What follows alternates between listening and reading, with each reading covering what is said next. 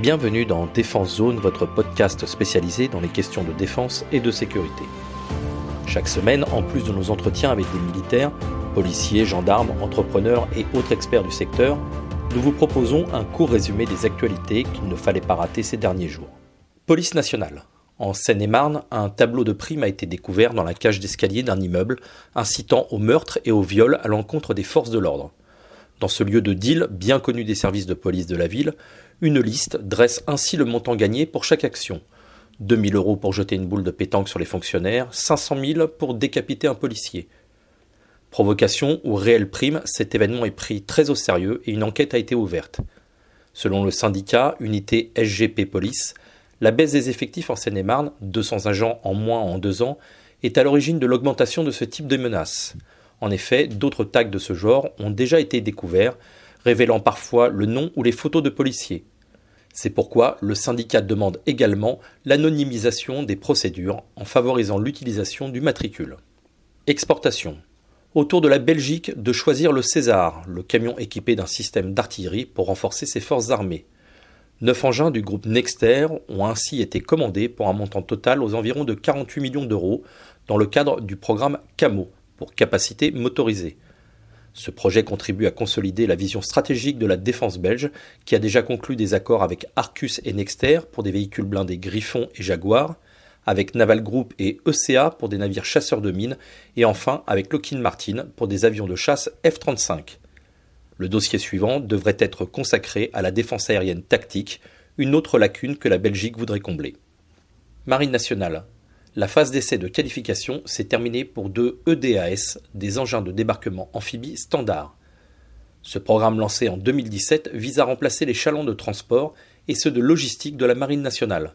Au total, 14 bâtiments fourniront la flotte française, dont 8 destinés à la flottille amphibie et 6 prévus pour l'outre-mer. Pendant 4 mois, deux de ces navires ont été testés lors d'opérations d'embarquement et de débarquement de véhicules à partir d'endroits variés, ainsi que lors d'entrée et de sortie de l'EDAS depuis un porte-hélicoptère amphibie, de jour et de nuit. La réussite de ces tests a prouvé, je cite, la fiabilité, la robustesse et la facilité de mise en œuvre de ces engins qui seront livrés entre 2021 et 2025. Armée de l'air et de l'espace. Après le Syracuse 4 dont nous parlions la semaine dernière, trois autres satellites rejoindront l'espace ce mois-ci. Les systèmes CERES, pour capacité d'écoute et de renseignement électromagnétique spatial, inédits en Europe, seront déployés par la direction du renseignement militaire dans le but de collecter et d'analyser des données.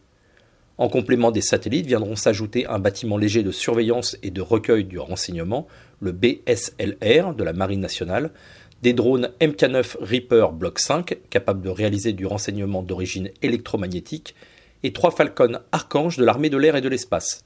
Ces avions doivent remplacer les Transal C-160 Gabriel en 2025. Cependant, vieillissants, malgré leur performance en termes de renseignement, les Transal seront retirés du service avant l'arrivée des Falcons. En cause, l'achat de 12 Rafales neufs pour compenser la vente des aéronefs d'occasion à la Grèce et la priorité mise sur d'autres points du programme de défense. Gendarmerie. Du 16 au 29 octobre, deux moniteurs pilotes et un instructeur mécanicien de bord des forces aériennes de la Gendarmerie nationale, la FAGN, se sont rendus en Équateur pour accompagner la réception des Airbus H-145D2 par l'escadron Cobra Ala des Combat 22. Après les avions légers, c'est désormais l'hélicoptère que les militaires équatoriens utiliseront dans leur mission de sécurité des frontières, de lutte contre le trafic de stupéfiants ou encore de sauvetage en haute montagne. Au total, les Français ont effectué 32 vols avec leurs homologues pour transmettre leur expérience sur l'utilisation des différents équipements de la machine, comme le treuil par exemple, les caméras électro-optiques ou l'oxygène pour l'équipage. Cet échange a aussi été l'occasion pour les gendarmes de tester le potentiel exceptionnel de la machine en haute altitude, avec deux posées à proximité du sommet du volcan Cotopaxi, à respectivement 5750 et 5500 mètres d'altitude. Rendez-vous est déjà pris pour de nouveaux échanges l'année prochaine. D'ici là, trois autres spécialistes de la FAGN franchiront eux aussi l'Atlantique dans quelques jours pour former les pilotes sud-américains au vol de nuit et aux opérations d'appui au sol par aérocordage. Armée de champions pour terminer. Du 28 octobre au 4 novembre, Bretigny-sur-Orge accueillait les 40e championnats du monde militaires de judo. Sur les tatamis se sont affrontés plus de 200 athlètes représentant 23 nations. L'équipe de France avait de son côté aligné 18 judokas, dont 3 ex-sélectionnés olympiques. Les ambitions des sportifs tricolores ont été atteintes avec un palmarès de 12 médailles, dont 5 en or et notamment un magnifique doublé par équipe. À l'issue de la compétition, les judokas tricolores terminaient en tête du classement des nations. Voilà pour l'essentiel de l'actualité cette semaine. Pour en savoir davantage sur cet univers et pour découvrir tous nos articles et reportages, rendez-vous sur notre site internet défense-zone.com.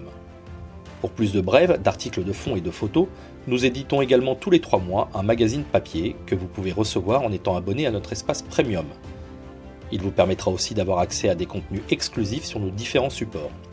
Vous trouverez tous les liens nécessaires dans la description de cet épisode.